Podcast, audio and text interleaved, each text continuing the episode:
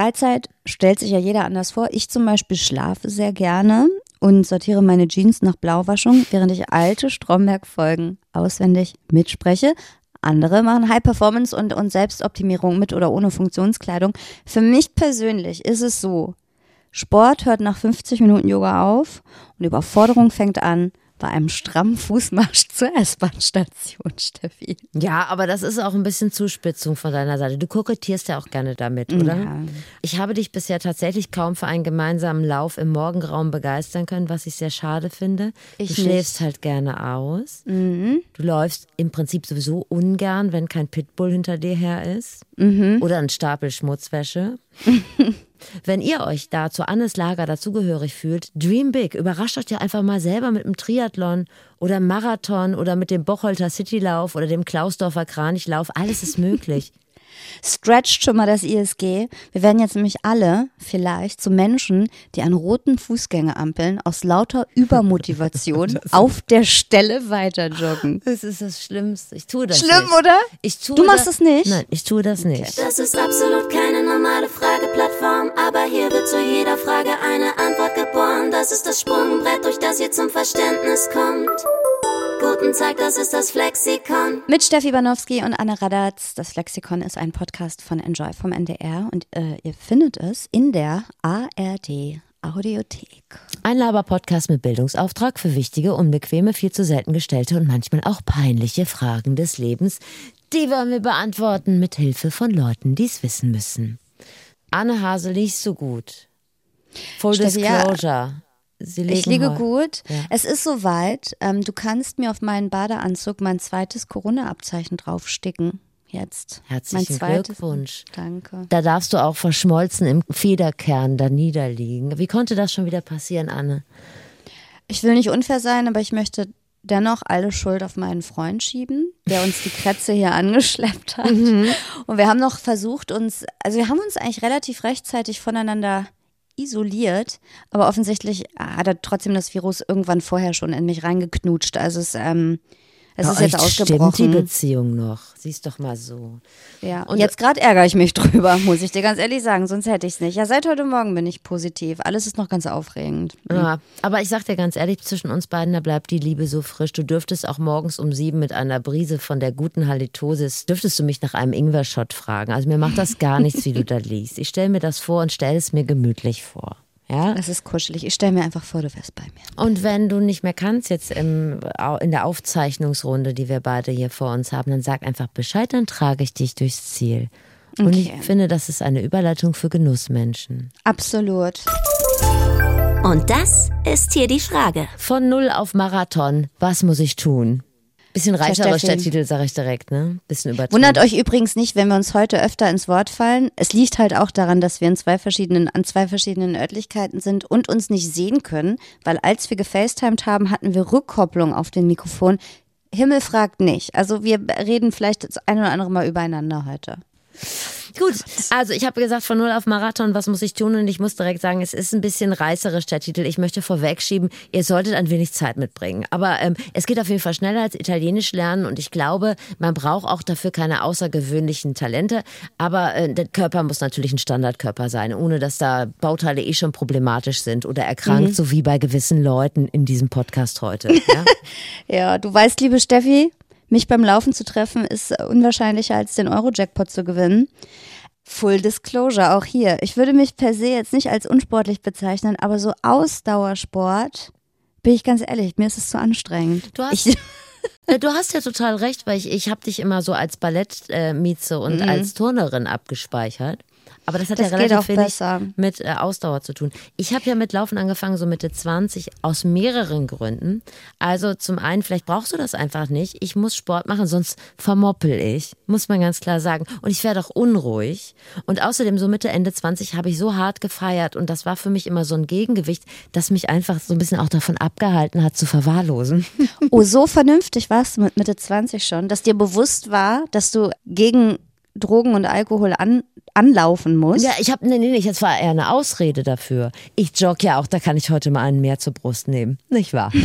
so. Ich ziehe als Begründung immer gern die Rheumakarte, dass ich nicht joggen gehe, aber ehrlicherweise ist es, glaube ich, Kokolores. Also es laufen ja auch Rheumatiker Marathon und wahrscheinlich ist es sogar gut für die. Falls ja, übrigens möchte ich es nicht wissen. Das würde mir nur noch mehr schlechtes Gewissen machen. Also geht ihr laufen, lasst ihr mich in Ruhe. Ich laufe ja demnächst Marathon. Ich kann ja mal eine ja. Umfrage machen im Block K. Das ist der für die schon fast Gehbehinderten, aber nun gut. Im Block K läufst du? Im Block K, weil ich habe einfach eine sehr realistische Zeit angegeben und dann wird man halt zu den Langsamen gesteckt. Aber mir ist das recht besser, als wenn ich im Block B starte und dass dann keiner mehr hinter mir ist. Das wäre mir unangenehm. Ich habe in den letzten äh, zwei Wochen viel gelesen übrigens und gehört zum Thema Marathon, weil das Einzige, was ich hier beitragen kann, ist Außensicht, also eigene, genau, Theorie, eigene Erfahrung ist nicht, nicht vorhanden. Und ich habe eine Studie gefunden, die im New England Journal of Medicine erschienen ist, die wir ja beide im Abo haben. Ich wollte gerade sagen, die abonniere ich dir bald. Ich glaube, das hast du schon öfter zitiert, das ähm, Lifestyle-Magazin. Da schmöker ich total ja. gern mal drin.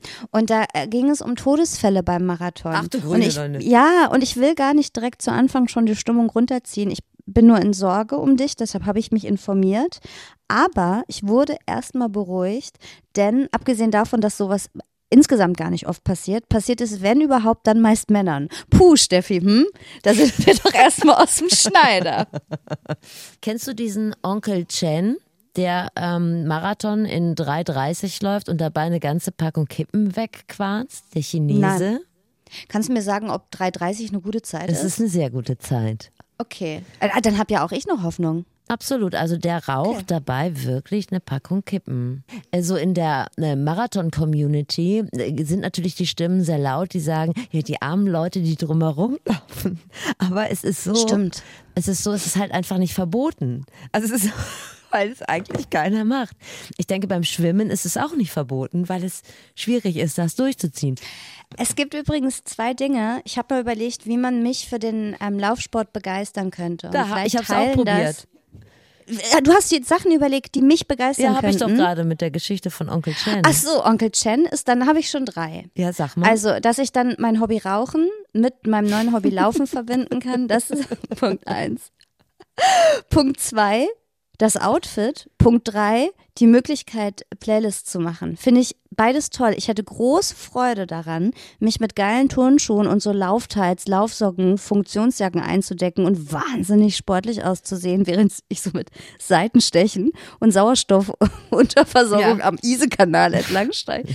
Ähm, und ich könnte für jeden von euch eine geile Laufplaylist machen, die ihr dann aber alleine beim Laufen ohne mich hören können. Da, aber das sind Turn-ons für mich. Da würde ich einsteigen, aber den äh, Klamottenzahn muss ich dir ziehen, weil leider ist es so mit dieser Funktionskleidung, das, was gut sitzt und was gut funktioniert, sieht scheiße aus. Das ist okay. Laufgesetz. Es muss so sein. Und das war bei mir auch bei den Kontraargumenten gegens Laufen, war äh, die Funktionskleidung dazu. Ich habe nämlich Pro und Contra. Also mhm. zum einen war das äh, Laufen als Gegengewicht zu meinem schlechten Lebenswandel. Zum anderen beugt, zumindest in meinem Fall, das auch einfach einer Essstörung vor.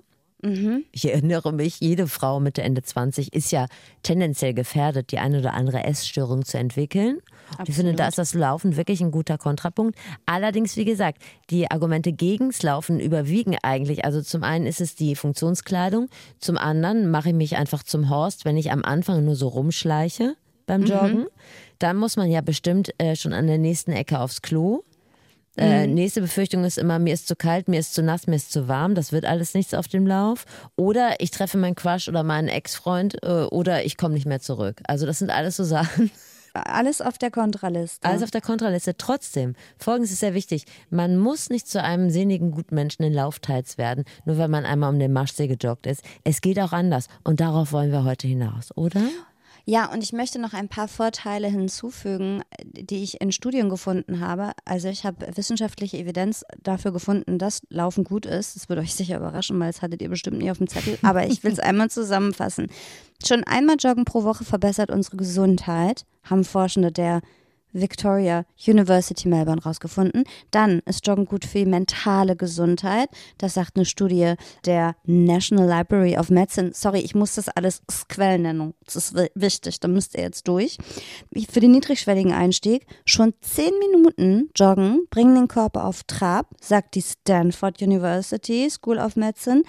Dann, Steffi, der erste Marathon, ich weiß, bei dir ist es nicht der erste, aber trotzdem, verjüngt unsere Gefäße um bis zu vier Jahre.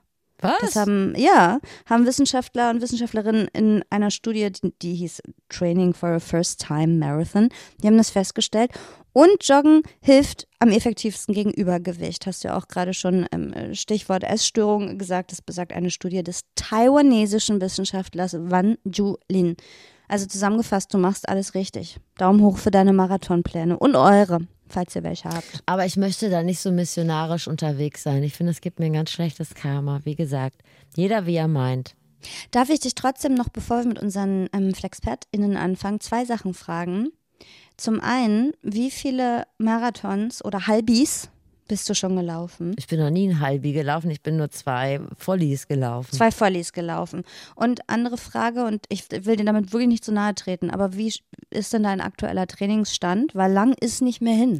Jetzt haben wir echt richtig Probleme mit der Verbindung gerade.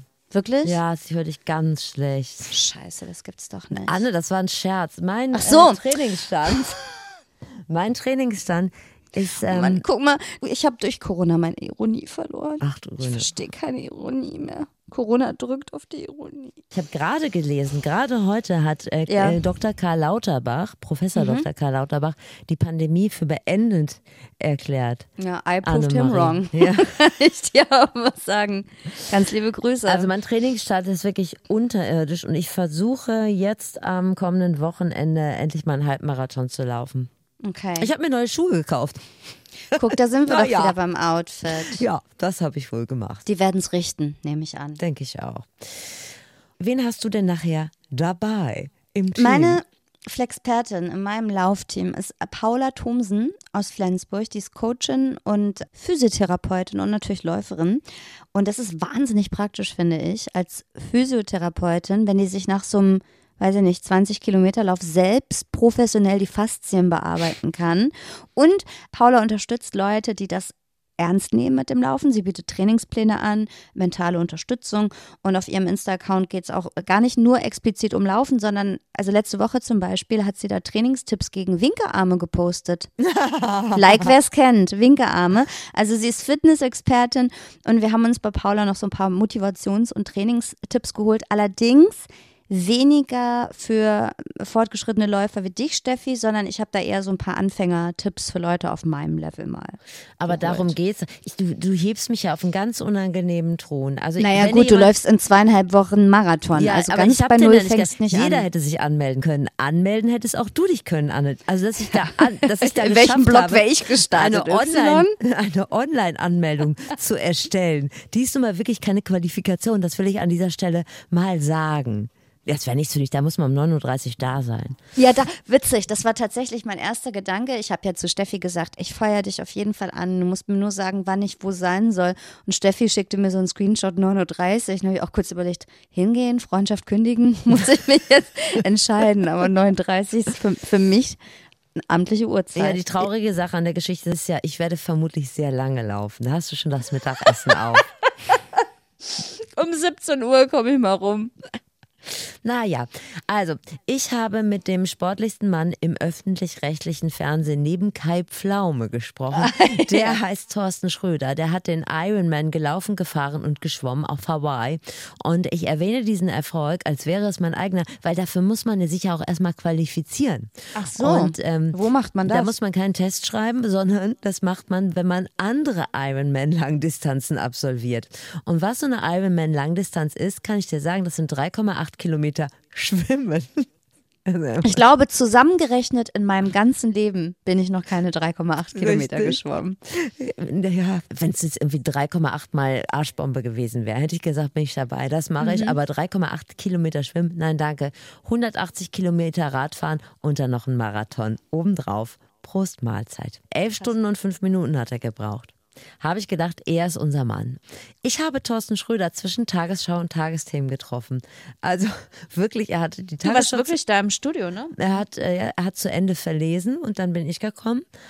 Das ist ja auf dem Gelände der Tagesschau was auch zum NDR gehört. Und da bin ich mit meinem Betriebsausweis natürlich locker an den Pförtnern vorbei. Aber wie du weißt, es hätte auch die IKEA Family Card sein können. Gucken Aber da muss ich dir auch sagen, es gibt Tage, da winken die einen auch mit so einer Hasper Joker Card rum. Und dann gibt es aber Tage, da kontrollieren die einen so genau, dass man denkt, die tasern einen gleich vom Fahrrad, wenn man nicht rechtzeitig den NDR-Arbeitsausweis vorzeigt.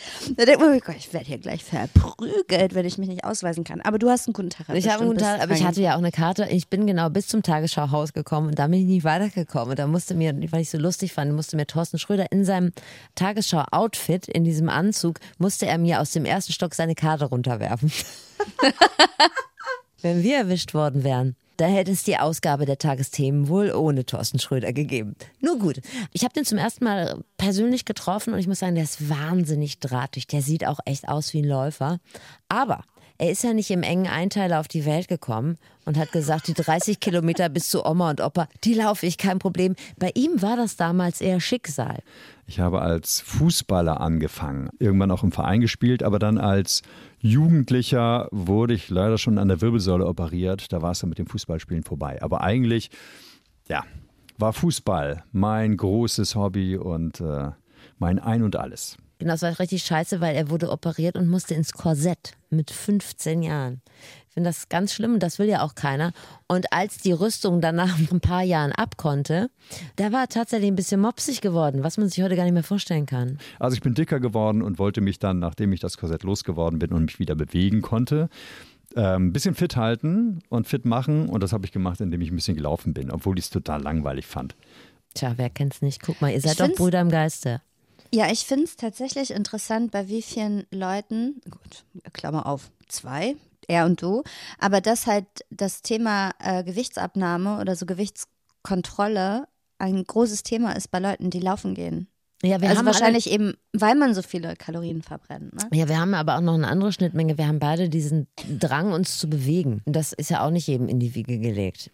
Okay, also das hat ihn nicht so gekickt, das Laufen, aber Triathlon. Und das war mir gar nicht bewusst. Die gibt's ja auch in klein. Triathlönchen. Und das war dann tatsächlich äh, Thorstens äh, Einstiegsdroge, sozusagen der Bubatz des Ironmans, so ein kleiner Triathlon. Und meinen ersten Triathlon habe ich dann gemacht, als mich ein Freund fragte, ob wir nicht mit unseren Freundinnen mal nach Föhr fahren wollen, übers Wochenende. Und da gibt es übrigens auch einen kleinen Triathlon-Wettkampf, den könnte man doch auch mal mitmachen. Er und seine Freundin hatten das gerade für sich entdeckt. Und ich dachte mir, ja, du komm, warum nicht? 500 Meter schwimmen, 20 Kilometer Radfahren und 5 Kilometer laufen. Das kriegst du, das kriegst du immer so irgendwie hin, wenn du ein bisschen sportlich bist, dann, dann geht das. Und deshalb habe ich da mitgemacht und das war so ein Riesenspaß, das war so genial, war so klasse und toll und fantastisch, dass wir dann gleich geguckt haben, wann und wo ist der nächste kleine Triathlon. Was ich im Hintergrund auch immer Ja schreie. Ha, ja. Ja, genau. Ich habe wirklich nicht einen einzigen Mensch in meinem Umfeld, der, wenn man plant, mal am Wochenende nach Sylt oder Fürth zu fahren, sagen würde, oder ist auch ein Triathlon, den können wir auch noch mitmachen. Ja, witzig. Habe ich ihn auch gefragt, wie geil die Freundin das denn fand, dass äh, er da erstmal Triathlon gemacht hat, statt Krabbenbrötchen im Cliff Café Ja. zu futtern. Aber er sagt zu Recht, also so ein, so ein Triathlon ist ja wirklich in anderthalb Stunden abgearbeitet. Zurück zu unserer Ausgangsfrage. Von Null auf Marathon. Wie soll das gehen? Oder beziehungsweise von Null auf Triathlon. Herr Schröder, wie macht man das? Sollte man auf keinen Fall machen.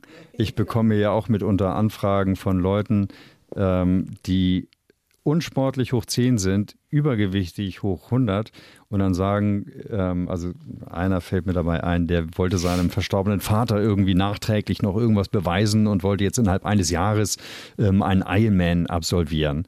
Und dem habe ich gesagt, ey Mann, tu das bitte nicht. Das muss echt nicht sein. Du tust dir damit keinen Gefallen. Du wirst da wahrscheinlich nicht durchkommen, so sehr du auch an, dich auch anstrengst. Mach dir einen langfristigen Plan und geh das über Jahre hinweg an und dann schaffst du es vielleicht irgendwann. Auch ähm, du kannst dich noch so anstrengen mit in dem Zustand, in dem du jetzt bist, ist das nicht förderlich. Ja, Gruß unbekannterweise an den übergewichtigen Bekannten von Thorsten Schröder. Was wäre deine schwächste Disziplin beim Schwimmen. Triathlon? Ja? Schwimmen. Und deine? Hast du Schwimmen? Ich mag Wasser nur im Kaffee. Na, eher Fahrradfahren, glaube ich. Da Bitte? bin ich nämlich, ja, da bin ich relativ so, so ein Crash-Test-Dummy. Also die Wahrscheinlichkeit, dass ich die ersten zwei Kilometer gar nicht unfallfrei überstehe, ist relativ hoch. Und schwimmen sage ich gar nicht, dass ich schnell wäre, aber dann schwimme ich für mich, da, du dann Brust schwimme ich für mich ganz entspannt hinterher. Da lasse ich mich gar nicht stressen. Aber 3,8 Kilometer, oder was habe ich vorhin gesagt? Sagt mir ja keiner, wann ich ankommen soll. Ich, komm- ich bade mich Richtung Ziel. Das klingt jetzt alles so ein bisschen wie ein Downer, was Thorsten Schröder da sagt. Also das, Absolut. Ne? Aber es ist ja möglich, das hinzubekommen. Beispiel Thorsten Schröder. Wir wollen ja auch hier die Etappe loben. Also so machen das die Profis ja auch. Auch ein Ironman wie Thorsten Schröder muss die Etappe loben. Der konnte nämlich auch schon mal nicht mehr. Und dann hat er nämlich Folgendes gemacht. als ich beim ersten Mal auf Hawaii gewesen bin, 2017, da hatte ich nämlich beim Marathon nach fünf Kilometern das Gefühl, ich kann nicht mehr, ich will nicht mehr, ich lege mich jetzt ins Gras oder in den nächsten Schatten und lass das Ganze. Weil 37 Kilometer ohne Bock zu laufen und nicht mehr zu können, das klingt irgendwie schrecklich und das, das geht dann eigentlich gar nicht. Aber da musst du dir natürlich oder ich mir eine Strategie dann zurechtlegen, weil das ist dann ja eine reine Kopfsache. Und die war damals die folgende, dass jede Meile, alle 1,6 Kilometer also, stand eine Verpflegungsstation. Und ich habe dann eben ab Kilometer 5 mir gesagt, okay, komm jetzt noch 1,6 Kilometer, dann bist du bei der nächsten Verpflegungsstation und kriegst was zu trinken, kriegst was zu essen, kannst dir Eis in einen Einteiler schütten und dir Wasser ohne Ende über den Kopf schütten und dann läufst du halt weiter, dann kommen die nächsten 1,6 Kilometer. Ähm, und so bin ich wirklich von Verpflegungsstation zu Verpflegungsstation gehoppelt und habe mich gehangelt ähm, an diesen Verpflegungsstationen entlang und habe es tatsächlich dann diese 37 Kilometer auch noch hinter mich gebracht und habe es geschafft, ins Ziel zu kommen. Und zwar gar nicht mal so übel. Also ich Ja. Es ist so, dass äh, Thorsten Schröder mich an das erinnert hat, was als Konzept schon bei in mehreren unserer Flexikon-Folgen aufgetaucht ist. Der Scheibchentrick, also die Salamitaktik, dass man kleine Ziele stecken soll. Das war doch auch in der Folge über die Sucht Ja. dass man immer die, den ganz kleinen Schritt feiern soll. Ne? Also, oder einfach sagt, jetzt das schaffe ich noch, jetzt, guck mal, das habe ich wieder geschafft, jetzt. Und so funktioniert das bei ihm auch. Und ich finde, Thorsten Schröder ist jetzt nicht das, woran wir uns orientieren sollten. Dann wären wir nur traurig und mutlos, aber man kann sich ja das, was er leistet, auf seine private Leistungskurve übertragen. Ich habe es ja am Anfang schon angedeutet, bevor man losläuft, da begleiten einen ja relativ viele Sorgen. Ne? Also bin ich zu kalt angezogen, bin ich zu warm angezogen, sind die Schuhe okay, soll ich was hören beim Laufen, halten die Kopfhörer, habe ich zu viel gegessen, habe ich zu wenig gegessen. Das macht Thorsten Schröder mittlerweile nach Bauchgefühl richtig, aber er musste das auch erstmal lernen. Ich habe viel zu viel getrunken, weil ich dachte, ich würde sonst dehydrieren, würde ähm, zu wenig trinken, habe dann zu viel getrunken und musste dann bei der ersten Langdistanz eigentlich ständig auf Klo ähm, gefühlt und musste das dann irgendwie zurückhalten, aber beim Laufen musste ich dann aufs Dixie-Klo ähm, relativ oft und äh, Pausen einlegen. Und jetzt habe ich das so weit reguliert, dass ich eigentlich ohne ähm, eine Pause machen zu müssen, durchdüsen kann. Es ist übrigens so, dass auf Wettkampf Dixie-Klos nicht nur Pipi gemacht wird. Wenn ich da meine Darf ich Hintergrundinformationen ähm, preisgeben darf. Ja? Darf ich dir freundschaftlich anbieten, den Laufkatheter zu legen? weiß gar nicht, ob es sowas gibt. Ich denke mal, dass sich wirklich Profi-Athleten, dass sie sich einfach äh, in den Einteller pullern. Meine Theorie. Ähm, und einige Athleten, das hat mir Thorsten erklärt, haben auch Probleme mit äh, Kohlehydratgels, die sie da zu sich nehmen auf dem Weg. Und die, wie sag ich's, motivieren die Peristaltik. Das nur mal so für den Schlüsselloch-Effekt. Also es groovt sich auf jeden Fall alles ein äh, und wenn ihr startet und ihr müsst mal, macht's wie ich. Wir sind ja nicht prominent, wir können uns ja auch einfach mal in die Büsche schlagen. Das soll schon mal vorgekommen sein in meinem Fall. Jetzt noch die Frage, äh, wie ziehe ich mich vernünftig an? Und da muss man sich im Prinzip ja überlegen, das kann ich aus meiner Erfahrung sagen, nehme ich in Kauf, dass mir zu kalt wird oder nehme ich in Kauf, dass mir zu warm wird? So, ich nehme lieber in Kauf, dass mir zu kalt wird. Bei Thorsten ist die Entscheidung klar andersrum. Das Schlimmste für ihn ist nämlich frieren und das hat auch einen Grund. Denn meine ersten beiden Triathlons, der Langdistanz-Triathlon mein erster und der Vorbereitungswettkampf, die olympische Distanz dazu, waren beides Wettkämpfe, die bei 13, 14 Grad und im strömenden Regen stattfanden. Bei dem Vorbereitungsrennen war es so kalt, dass meine Finger quasi erfroren waren, meine Füße auch. Und du musst dann ja vom Rad, also nach dem Radfahren war ich schon ziemlich erfroren, vom Radfahren musst du dann ja runter, musst deinen Helm runter äh, abnehmen und die Schuhe ausziehen und in die Laufschuhe schlüpfen.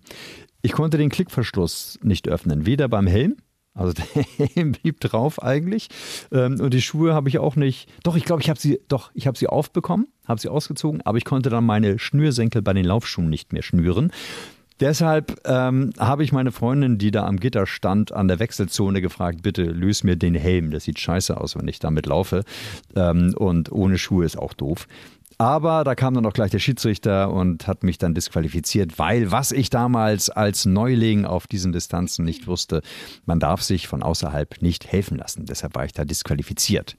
Zwei Dinge. Erstens beunruhigt mich, dass ich dich während des Laufes stundenlang nicht anfassen darf, offensichtlich. Ich Nee, will ich dich ja, ja kein- unterstützen. Ich mache ja kein Triathlon. Er Ach stimmt, du wirst ja keinen Helm tragen. Kannst natürlich trotzdem einen Helm tragen. Steffi, tu dir Das keinen Zwang überlege an. ich mir wohl noch, ja.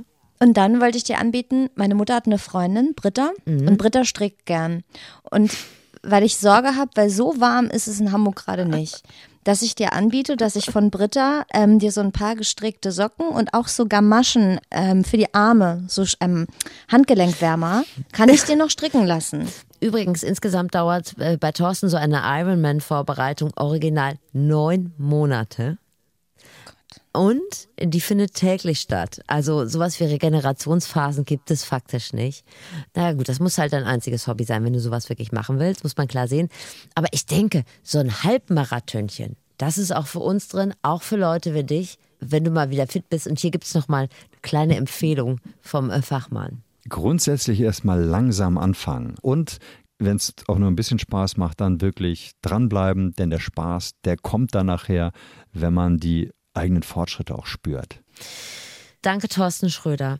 Das war wirklich sehr erhellend, auch wenn, wenn auch sehr weit weg, sagen wir mal, vom Normalkonsumenten. Und wenn euch das geht wie uns und das wirklich sehr weit weg ist von der eigenen Kondition, dann nehmt jetzt die Empfehlungen von Anne Radatz und ihr seine Flexpertin.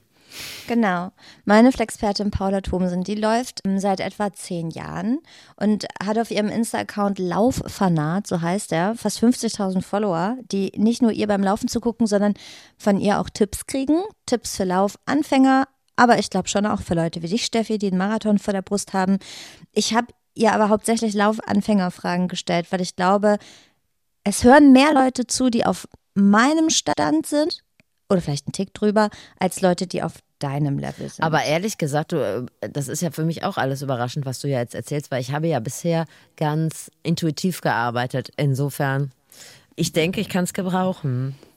Also wir fangen mit einer ganz eigennützigen Frage für mich an und für die, die nicht wie du eh schon, wie wir in der letzten Folge, war das letzte Folge, wo wir erfahren haben, dass du stets deine Laufschuhe im Handgepäck hast. In der Du, letzten Folge. du, hast, ja, erfahr- du hast es äh, entdeckt. Ja, ja. genau. Nein, die Fragen, ich stelle die Fragen eher so aus dem Blickwinkel der Menschen, die stolz sind, wenn sie es schaffen, 20 Meter den Bus hinterher zu laufen, ohne auf dem Weg dahin dahin zu scheiden. Wie startet man mit absolut gar keinem Grundwissen?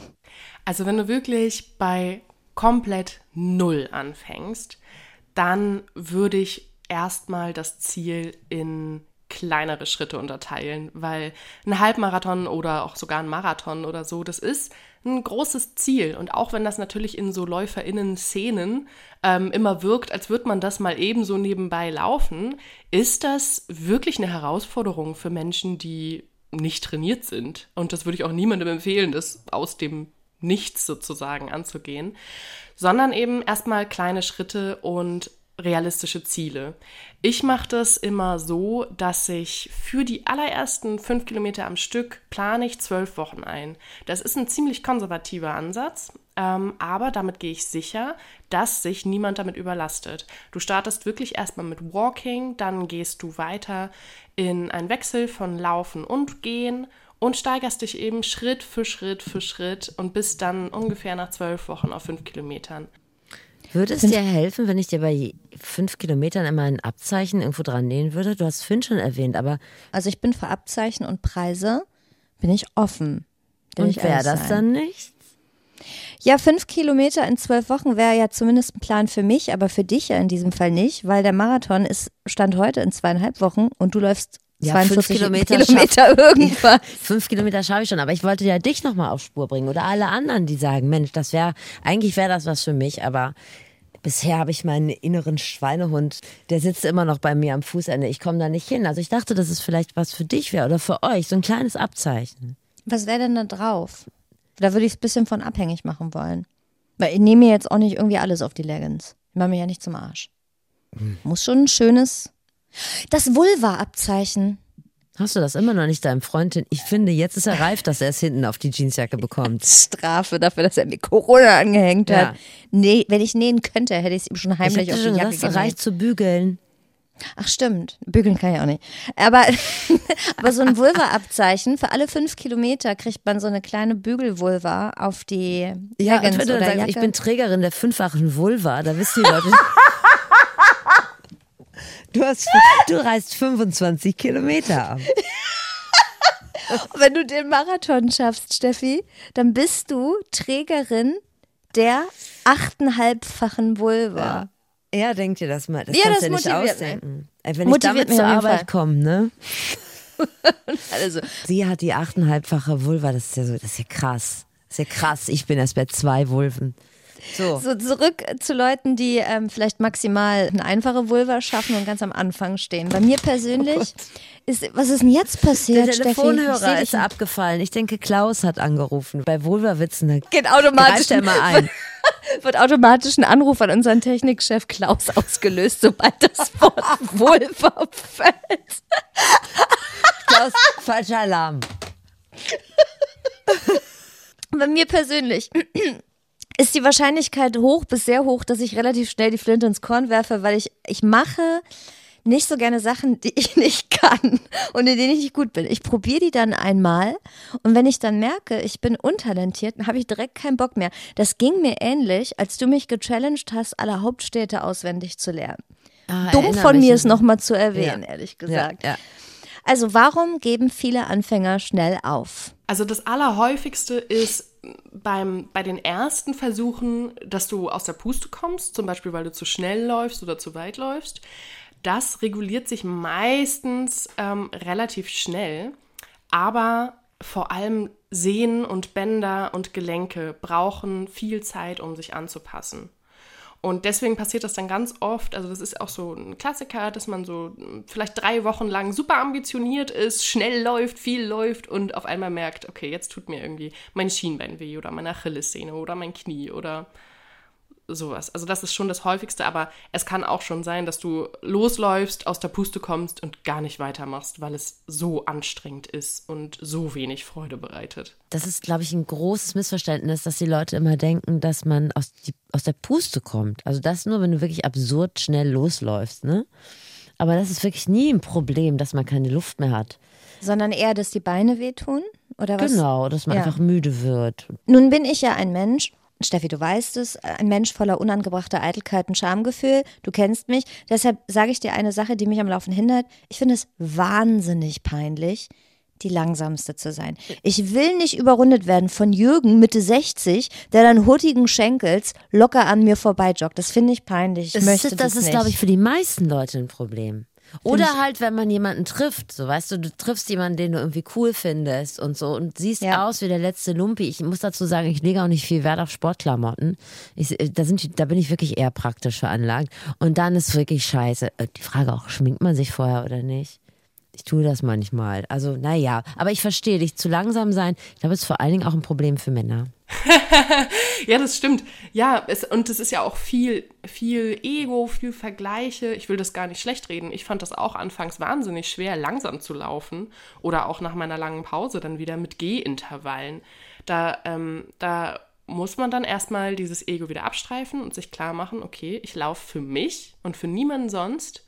Und die Zeit, die kann irgendwann kommen. Aber, also die, das Tempo und die Geschwindigkeit. Aber für den Start ist wirklich das erstmal im Vordergrund, dass du dich daran gewöhnst und dass du eine gewisse Leichtigkeit und Freude dabei entwickeln darfst, weil sonst wirst du auch nicht dranbleiben. Also du darfst ruhig laufen wie Mutter Beimer mit Hämorrhoiden. Ja, Ich hatte das auch lange anfangs beim Yoga, so die ersten Male, wo alle anderen sich so lässig im Spagat aufgewärmt haben und ich hatte noch Bandscheibenvorfall davon, dass ich mir die Schuhe im Stehen ausgezogen hatte. Weißt du? Inzwischen habe ich das überwunden, aber es hält mich wirklich vom Laufen ab, dann nun wieder für längere Zeit vor allem auch der absolute Anfänger zu sein. Wir kommen zu etwas, das ich vorhin schon angesprochen habe, das Outfit. Das ist ja mein Köder. Das würde mich motivieren, 200 Euro für einen schönen Laufschuh rauszuballern, den ich dreimal anziehe. Ist natürlich Quatsch. Deshalb Frage an Paula. Was braucht man denn wirklich als Anfänger? Also erstmal, wenn es dich motiviert und du das nötige Budget zur Verfügung hast, spricht natürlich nichts dagegen, wenn du dich super gut ausstattest. Aber natürlich muss das nicht zwangsläufig für jede und jeden sein. Ähm, nicht verhandelbar sind gut passende Laufschuhe, die einfach zu dir und deinem Körper passen, in denen du dich wohlfühlst und vernünftige Funktionskleidung. Für Frauen oder Menschen mit Oberweite zusätzlich natürlich noch ein Sport-BH, das ist auch nicht zu unterschätzen. Alles weitere ist nice to have, aber nicht must have. Das ist aber immer so, wenn man in so einen Laufladen geht und dann sagt man, Mensch, ah, die Schuhe finde ich aber gut und das, du kommst immer mit den hässlichsten raus. Das Innenband, das funktioniert ja gar nicht mit dem Schuh. Und, und sie haben eine ganz leichte sowieso Fehlstellung. Das geht leider nicht. Sie müssen hier den äh, braunen Schuh nehmen. Ist den hässlichsten so. und den braunen. Oh den Gott, braune Turnschuhe sind das Schlimmste. das ist wirklich schlimm. Was trägst du beim Laufen? Steffi, bist du Typ Stirnband? Hast du so eine Gürteltasche für einen Riegel immer bei? Also im Sommer trage ich ein T-Shirt und Shorts und ähm, ja ja. Schuhe und ich habe immer so ein Ding, wo mein, mein Handy drin ist, so ein Armding. Ich trage auch ein BH drunter. Ich glaube, das ist von Vorteil für alle Beteiligten. Die Alten sagen, dass Joggen schlecht fürs Brustbindegewebe ist. Muss ich, wenn ich jetzt meine fünf Kilometer schaffen will, meinen Vulva aufnäher, muss ich Sorge tragen, dass die Brüste sich stockwerktiefer verabschieden? Ich habe ja keinen Vergleich. Also, was soll ich sagen? Ich habe zwei Kinder gestillt. Also, da hüpft mir nichts mehr ins Gesicht. Sagen wir mal so. Also ich, ja. ich würde äh, noch ohne Scham in die Sauna gehen. Okay. Aber ich rappe auch mit Tabi Pilgrim. Also insofern muss das ungefähr einschätzen. Ja? Also aber ein gut betonierter Sport-BH. Da bleiben wir einfach ich, mal dabei, der kann nicht, nicht schaden. Woher soll denn das kommen? Ist bestimmt so eine alte Geschichte von Männern, die nicht wollten, dass ihre Frauen sich sportlich betätigen und dass der einzige Sport ist, dass sie die Küchenecken schrubben. So klingt mir das nämlich. Das ist gut fürs Bindegewebe. Mach das mal. Oder wenn du mal einen schönen Sauerbraten machst, das äh, straft den Hintern. Das Apropos Sauerbraten. Ja. Apropos Sauerbraten. Ach, was ist mit Essen? Ich sehe immer so viele Leute früh morgens laufen. Du zum Beispiel läufst ja gern zu Uhrzeiten, wo andere noch aus dem örtlichen Techno-Club kotzen, so roundabout 5.30. Und dann frage ich mich, Steffi, in auch wirklich mütterlicher Sorge, laufen die Kids ohne Frühstück? Natürlich. Wann soll man, wann soll man essen und laufen? Also die meisten Leute sollten schon mindestens zwei bis drei Stunden nach einer Mahlzeit warten. Und diese Mahlzeit sollte natürlich jetzt auch nicht riesig und super fettig und super ballaststoffreich sein, weil das einfach tendenziell den Verdauungstrakt belasten kann. Aber auch das ist eben alles individuell, hängt auch davon ab, laufe ich jetzt einfach nur easy 20 Minuten oder mache ich einen Long Run oder mache ich ein hartes Intervalltraining. Ähm, und das muss man eben auch so ein bisschen selbst ausprobieren und sich daran tasten. Aber ich denke, diese Orientierung funktioniert für die meisten Menschen. Also wenn du um 5.30 Uhr laufen gehst, darf ich davon ausgehen, dass du dir nachts um zwei einen bekömmlichen Snack zubereitest? Oder Natürlich. Wie können wir uns das vorstellen? Ich glaube, ja. die meisten Leute, die morgens laufen gehen, haben da vorher nichts gegessen. Aber das stört ja auch nicht. Ich glaube, was eher stört, wenn du vorher was gegessen hast, das ist einfach ganz okay. furchtbar unangenehm. Du kriegst du Seitenstechen, dann kommt dir das äh, hoch, was du da gegessen hast. Das tut im Bauch weh. Das ist, glaube ich, das einzige Problem. Du kannst aber problemlos ohne Frühstück ähm, los. Viele Leute finden, also Leute, die selber nicht laufen, stellen sich Laufen wahnsinnig langweilig vor. Da gehöre ich tatsächlich nicht zu, weil man dabei zwei meiner Lieblingsbeschäftigungen nachgehen kann. Zum einen Musik hören, zum anderen Podcast hören. Und auch Paula kann so gar nichts Langweiliges am Laufen finden. Ich hatte noch nie Langeweile beim Laufen. Das muss ich ehrlich sagen. Weil ich liebe das, dass ich meine Zeit für mich habe, dass ich meine Ruhe habe, dass ich vielleicht noch mal einen Podcast hören kann, Musik hören kann und auch, für mich hat das auch was Meditatives. Also ich genieße es auch zwischendurch mal einfach komplett Ruhe zu haben und mich nur auf mich und die Umwelt zu konzentrieren. Und ähm, wie gesagt, gerade wenn ich auch irgendwie Podcasts höre oder Musik höre, kann ich stundenlang laufen. Da ist dann eher meine Fitness das Problem als die Langeweile. Steffi, ich weiß, du hörst Hörbuch gerne beim Laufen. Welches Werk arbeitest du da derzeit durch? Ich kann das frei von der Leber weg mit Stolz sagen. Mhm. Der Zauberberg. Nee, ähm, und zwar höre ich gerade das aktuelle Buch von Brad Easton Ellis, kein Witz, The Shards. Wirklich. Ich bin so stolz, dass ich das jetzt sagen kann, dass ich mich nicht schämen muss. Das ist selten der Fall. Meistens muss ich mir was ausdenken, damit ich mich nicht schämen muss. Aber jetzt kann ich das sagen. Naja, wo waren Wenn wir stehen geblieben? Wir, wir ja. schweifen ab, aber wir schweifen ab. Wenn, Wenn wir einmal über Literatur reden, ne? Warum wir noch nicht eingeladen wurden zu unseren Kolleginnen und Kollegen von Eat, Read, Sleep, das frage ich mich manchmal. Gerade bei Sleep wärst du ja eine Kompetenz. Wollte ich gerade sagen, du kannst über Read lesen, ich kann über Sleep äh, sprechen und äh, Essen tun wir sicherlich beide. Wenn man irgendwann dahin will, wo Paula ist oder auch wo du bist, Steffi, dann reicht bisschen Joggen allein ja nicht. Paula sagt, das hier ist auch noch ein äh, sehr, sehr wichtiges Zusatztraining. Krafttraining. Also wenn du irgendwie Kapazität hast und dich auch entscheiden musst, so mache ich jetzt zusätzlich noch Dehnübungen oder Krafttraining, dann wähle immer das Krafttraining. Ähm, was das Aufwärmen angeht, ja, man sollte sich schon ein Stück weit aufwärmen. Als Minimalprogramm reicht es, wenn du einfach langsam läufst zu Anfang oder schnell gehst, also stramm walkst, sowas. Und optional ähm, kann es auch sehr angenehm sein, dich einfach so ein bisschen von oben bis unten einmal durchzubewegen und zu aktivieren. Aber da ist es auch wieder nice to have und kein must have. Wenn davon jetzt deine Motivation abhängt, laufen zu gehen oder nicht, dann lass es lieber. Sollte das mit dem Marathon nicht klappen, weil du doch entweder dir die Handgelenke abfrierst, weil es frisch ist, oder auf dem Dixie-Klo hängen bleibst, weil du es Gelen nicht verstoffwechseln Dann konntest. Dann erzähle ich es beim nächsten Mal. Dann könntest du, ah, das, ich weiß, da wirst du ehrlich sein, aber dann könntest du doch danach auch einfach sagen, ich habe das Krafttraining vernachlässigt. Was soll ich euch sagen? Ja, so ist das. Das ist doch dann. Äh. Ja. Ich möchte auf ein Thema zu sprechen kommen, das vielleicht viele Menschen vom Laufen abhält. Ich nenne es den Sportgeschäfte Limbus. Denn kaum etwas empfinde ich als unangenehmer, als mich von einer fremden Person auf dem Laufband analysieren zu lassen. Das Schlimmste. Schlimm. Steffi, es ging mir jüngst genau so oder ähnlich als ich mich in einem Matratzengeschäft habe beraten lassen. Da sollte ich dann unter Beobachtung meine Schlafen. Schlafposition simulieren. Und dann lag ich da in Embryostellung auf so einer 1400 Euro Kaltschaummatratze und ein höflicher Mann hat mir die Wirbelsäule gestreichelt. Das war ganz schlimm. Ich bin nicht gut in solchen Situationen. Deshalb Frage an Paula Laufladen. Müssen wir da wirklich hin? ja.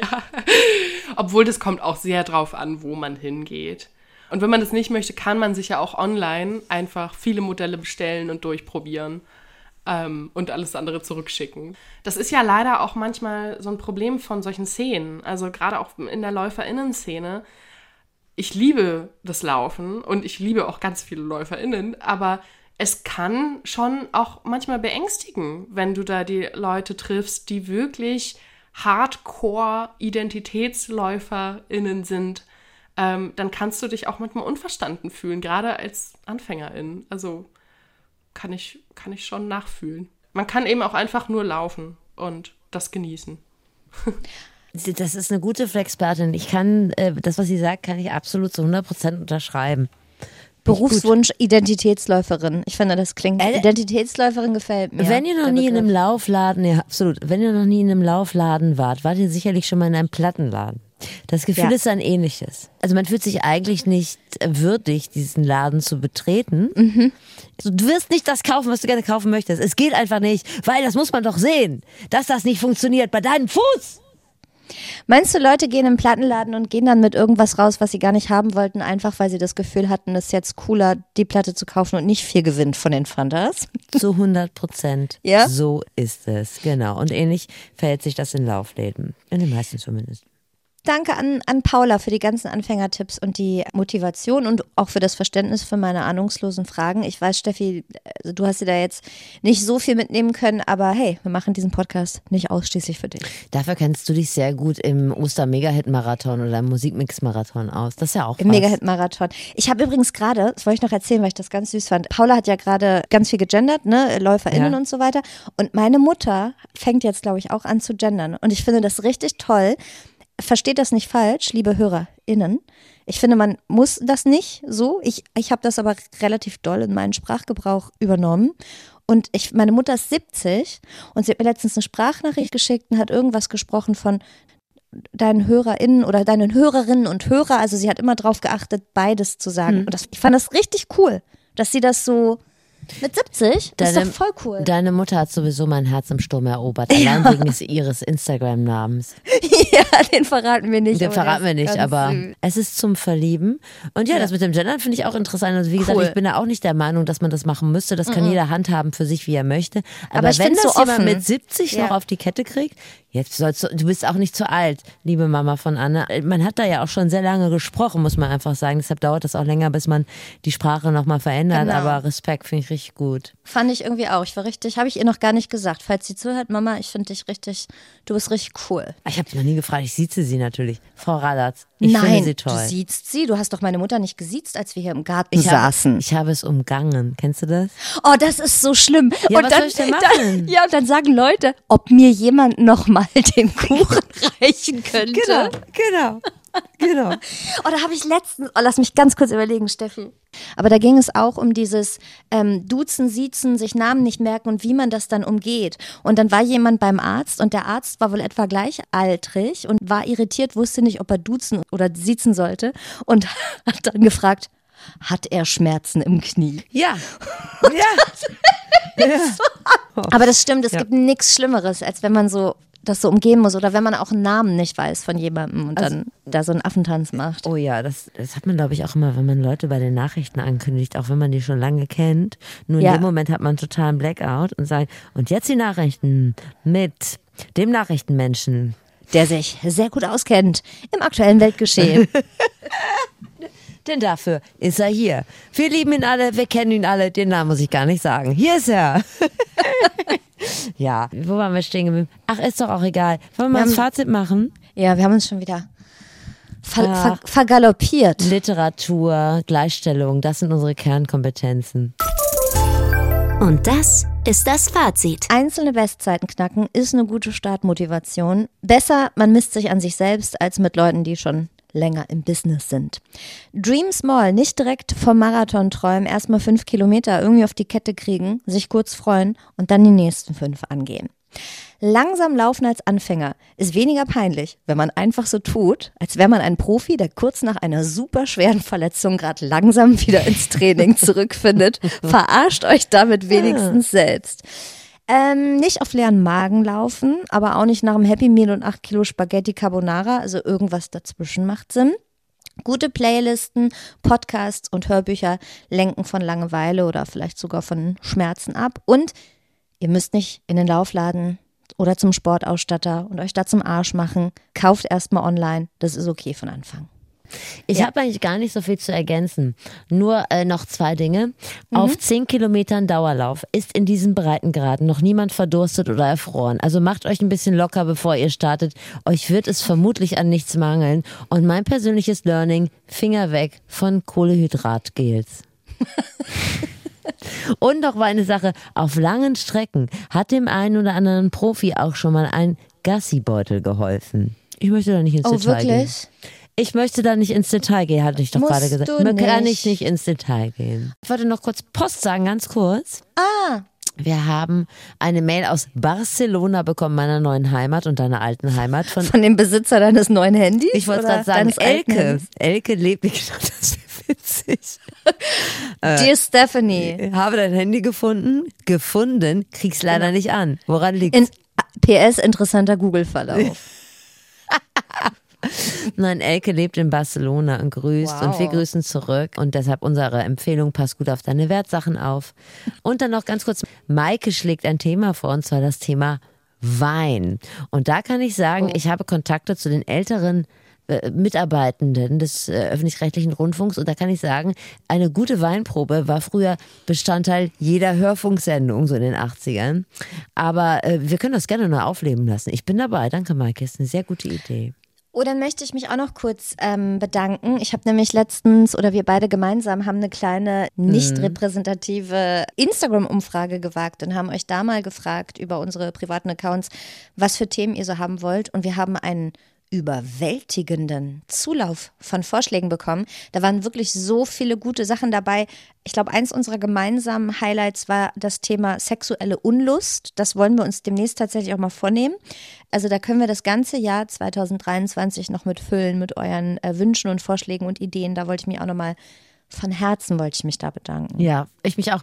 Wir haben dafür dann eine freie Mitarbeiterin gefeuert, weil das habt ihr jetzt gemacht. Vielen Dank. Also Themen gerne sonst über flexikon.ndr.de und abonniert doch diesen Podcast so oft ihr könnt, denn äh, das ist hier die Währung. Danke, ihr seid sehr lieb. Wir hatten vor kurzem eine Folge, die hieß Erstes Date, wie mache ich's richtig? Da haben wir euch ja auch aus äh, privaten Erfahrungen berichtet, wie man es nicht so richtig macht. Ich will jetzt nicht sagen falsch, aber sagen wir mal suboptimal. Ich zum Beispiel hätte ja beinahe für Beischlaf in eine Mormonendynastie eingeheiratet. Und Anne war bei einem Date nur einen Toilettengang von ihrem ersten Golden Shower entfernt. Ich hoffe auch von ihrem letzten. Habe jetzt nicht mehr nachgefragt. Es war viel Schönes dabei in der Folge. Da kann man nichts sagen. Aber während Steffi und ich bislang nur eine einzige Folge zum großen Themenfeld Dating zusammengekriegt haben, haben die Kolleginnen und Kollegen von Unser Ding einen kompletten Podcast draus gemacht. Liebt euch heißt der. Und es geht um lustige und peinliche Dating-Stories wie unsere, aber auch um äh, schöne und um traurige Geschichten. Ich bin ja bekanntermaßen emotional sehr verroht, deshalb finde ich die lustigen äh, Geschichten sind die besten. Ja, finde ich auch. Es gibt eine Folge, da gibt's, äh, geht es ums erste Date, bei dem die Mutter mitgekommen ist. Und ich finde das sehr konsequent. Als äh, Mutter bist du ja bei allen Stationen des äh, Lebens deines Kindes dabei. Ne? Und Richtig. du begleitest das natürlich dann auch äh, unterstützend bei den ersten sexuellen Erfahrungen. Da kann man ja auch noch mal so ein paar so Feedback geben, ne? Und dann vielleicht gibt es auch noch Fragen. Äh, meine erste Schwiegermutter, wenn man das so nennen mag, hat zum Beispiel immer erzählt, dass ihr Sohn als Kind eine Spreizhose hatte. Warum nicht? Also ich weiß gar nicht, was es ist, aber ihre Rechnung ist nicht aufgegangen. Und wir Das sind trotzdem wenn- eine Weile zusammengeblieben. Schade. Ex-Schwiegermutter. Spreizhose ist, glaube ich, eine ganz unangenehme Geschichte für Kinder. Ich glaube, das ist, wenn Google es droht, so ein. Ja, google mal. Das ist, wenn wenn es droht, dass die Kinder so, ein, ähm, so eine Fehlstellung so im Hüftbereich kriegen. Und dann haben die, dann werden die Beine so gespreizt eingegipst. Macht das was äh, mit dem Penis? Ich frage für eine Freundin. Das glaube ich nicht, dass das, dass das was am, am Gemächt tut. Ähm, es gibt auch eine komplette. Googlest du noch? Ja, ne? Ja, ich habe gesehen. Babys, Würdest du es gerne mal tragen? Nee, Babys, die, Babys, die sowas doofes haben, die tun mir leid. Das kann, Ja, kann ich, das finde ich gar wirklich- nicht mehr witzig. Gucke ich jetzt Nee, ist gar auch nicht mehr. Der arme Genau. Junge hätte ich das gewusst. Wären wir Ja. noch zusammen. Naja. Es gab auch eine Folge, da habe ich reingehört zum Thema Ehrlichkeit beim ersten Date. Und es turns out, beim ersten Date die komplette Fremdgebeichte vergangener Beziehung abzulegen, kommt gar nicht so gut an. Ah. Dann lieber die Mutter dabei. Ja, würde ich auch. Also, wenn ich mich entscheiden müsste, würde ich mich auch eindeutig für die Mutter entscheiden. Liebt euch, gibt's überall, wo es Podcasts gibt. Aber am besten klingt ein Podcast natürlich, wenn man ihn direkt in unserer Heimat der ARD Audiothek hört. Es folgt ein extrem geheimnisvoller Mystery-Teaser auf die nächste Folge. Es gibt diese eine Stromberg-Folge, da geht es um den Parkplatz von äh, Bernd Stromberg. Steffi, du kennst sie auch. Er hat seit Jahren M8 ohne Überdachung und er will gern F- E4. Und in dieser Folge gibt es eine Szene, ähm, da unterhält er sich mit einem Kollegen, der im Rollstuhl sitzt und ich schäme mir bei dieser Szene regelmäßig die Augen aus, weil ähm, Stromberg sich immer so ganz un, also ich empfinde es als unangenehm, sich so ganz unangenehm zu dem Kollegen runterbeugt, als ob er mit einem kleinen Kind spricht. und Gott. ich denke, um Gottes Willen, bitte mach es nicht, weil das auf mich wirkt es so herablassend. Andererseits bin ich aber auch unsicher, ob es unhöflich oder diskriminierend wäre, sich nicht runterzubeugen. Also man bringt sich ja dann auch auf körperliche Augenhöhe, wenn man es macht. Also ich glaube, es kommt immer noch sehr auf die Ansprache an, ne? wie du da mit jemandem redest. Ich denke, Bernd Stromberg wird äh, alle Register gezogen haben, genau das Falsche gemacht zu haben. Am Ende geht es ja aber um ein Problem, das wir alle kennen, dass man so unsicher ist und mhm. unbeholfen und vielleicht auch immer falsch mit Menschen mit Behinderung umgeht. Aber es ist ja auch so, dass die Inklusion von Menschen mit Behinderung äh, immer so hinter anderen Themen ansteht, die gerade interessant sind. Also Feminismus, LGBTQ-Rechte wir wollen ja immer die verrücktesten Sachen, wir jungen Leute. Ja. Äh, da kann dem einen oder anderen engstirnig konservativen Hubert schon mal der Geduldsfaden reißen, das ist ja klar. Aber der ideale Umgang wäre ja, dass es überhaupt keinen Unterschied macht, ob man eine Behinderung hat oder nicht. Das wäre ja mhm. geil, aber das ist wahrscheinlich noch ein ganz langer Weg. Man will nichts falsch machen und dann macht man aber doch irgendwie alles falsch. Deshalb sprechen wir mit Leuten, die uns am besten sagen können, was das Problem ist, was viele Menschen vielleicht falsch machen und wie wir das zusammen ein für alle Mal besser hinbekommen. Und das machen wir in der nächsten Folge vom Flexikon. Ich überlege gerade, Steffi, ob du uns da dann schon berichten werden kannst vom. Nee, da bist du den Marathon noch nicht gelaufen. Ne? Okay. Das werden wir, glaube ich, kurz vorm Lauf aufzeichnen. Das ist ja schade. Ja, ich habe ja noch eine andere Kernkompetenz. Ich habe ja mal Sonderpädagogik studiert. Ja. Und da ist es natürlich angebracht, gerade bei diesem Thema Menschen mit Behinderung, dass ihr etwas erwartet. Schließlich habe ich ein Studium genossen, aber ist wahrscheinlich, dass ihr sehr enttäuscht seid. Ich sag's direkt vorweg. Also falls Mich irgendjemand rauskriegt, dass ich mal äh, Sonderpädagogik studiert habe, dann denkt man, jetzt erfahre ich mal was Richtiges. Leider an dieser Stelle wahrscheinlich auch wieder nicht. Wir haben ja dafür Flexpertinnen und Flexperten eingekauft. Und ich kann mal so viel schon mal sagen. Bei einem Flexperten haben wir auch schon mal direkt ins Fettnäpfchen getreten bei unserer Ansprache. Oh Gott, ja. ja. Und was machst du jetzt noch? Ladekabel bestellen oder ähm, sowas, ich werde gleich mal ja?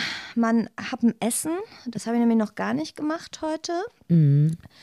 Und dann gucke ich hier gleich ähm, tatsächlich diese Louis Capaldi-Dokumentation. Die wollte ich mir mal angucken. Wer die Zeit hat, ne? ich werde jetzt diese Folge schneiden.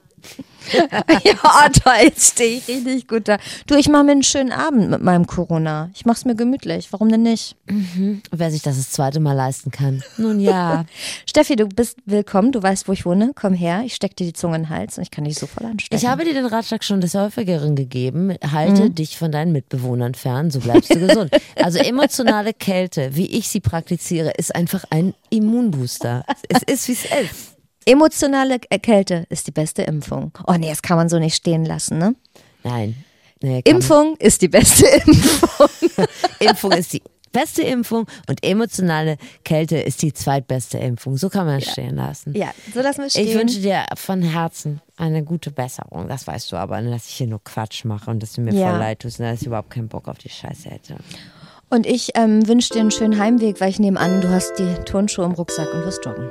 Nee, aber ich habe kein Licht am Fahrrad. Weil ich aber jetzt seit 24 Stunden in diesem Sender rumhocke, konnte ich ja nicht wissen, dass es schon wieder dunkel ist, wenn ich losfahre. Jetzt habt ihr neues Wissen gewonnen. Versteht Dinge, die ihr sonst nicht gut geschissen bekommt. Und im besten Fall habt ihr euch was weggenommen. Bis zum nächsten Mal beim Flexikon. Moderation Steffi Banowski und Anne Radatz. Redaktion Svenja Böhm und Dennis Dabelstein. Sounddesign Dennis Terrei. Rap und Stimme Zabi Pilgrim. Und Podcast-Sucht noch nicht gestillt? Noch mehr spannende, informative und bewegende Podcasts gibt's in der App der ARD Audiothek. Diesen Podcast übrigens auch. Hallo, hier sind Christine und Corinna vom Podcast Freundschaft Plus. Das ist der Podcast, der sich mit Liebe, Sex und Beziehungen aller Art beschäftigt. Wir sprechen jeden Mittwoch neu über ein Thema, das euch bewegt. Und das auf unsere ganz eigene Art und Weise, nämlich zart, hart und ehrlich. Wir haben eine Basis. Diese Basis heißt 18 Jahre Freundschaft mittlerweile. 19, Corinna. Oh. Bayern 3, Freundschaft Plus. Immer mittwochs. Natürlich auch in der ARD Audiothek.